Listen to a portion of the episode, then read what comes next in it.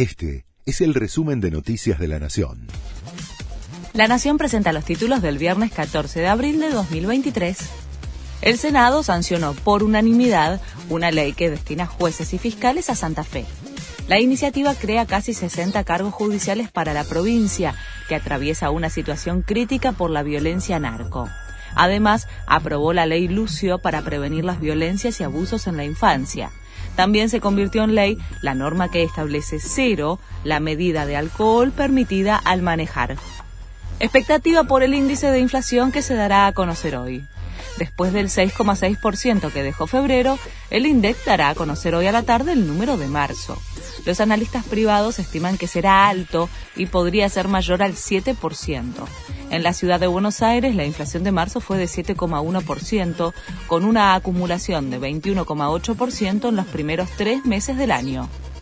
Vuelven a parar los subtes. Los metrodelegados anunciaron una nueva medida de fuerza en reclamo por la reducción de la jornada laboral. De 14 a 16 no van a funcionar las líneas A y H. Una hora antes habrá apertura de molinetes en las cabeceras de esas líneas. Francia define la reforma previsional impulsada por Macron.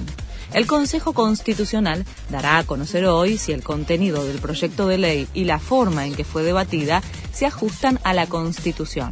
Mientras esperan el pronunciamiento, la intersindical, que ya convocó a 12 jornadas de huelga en protesta, advirtió que continuará con la lucha. River le ganó a Gimnasia y sigue en la punta fue un contundente 3 a 0 en el Monumental por la fecha 11 del torneo de la Liga. De esta manera sostiene la diferencia de 4 puntos con San Lorenzo. El resto de los grandes lo miran desde lejos. Racing a 10 puntos, Boca a 13 e Independiente a 18. Este fue el resumen de Noticias de la Nación.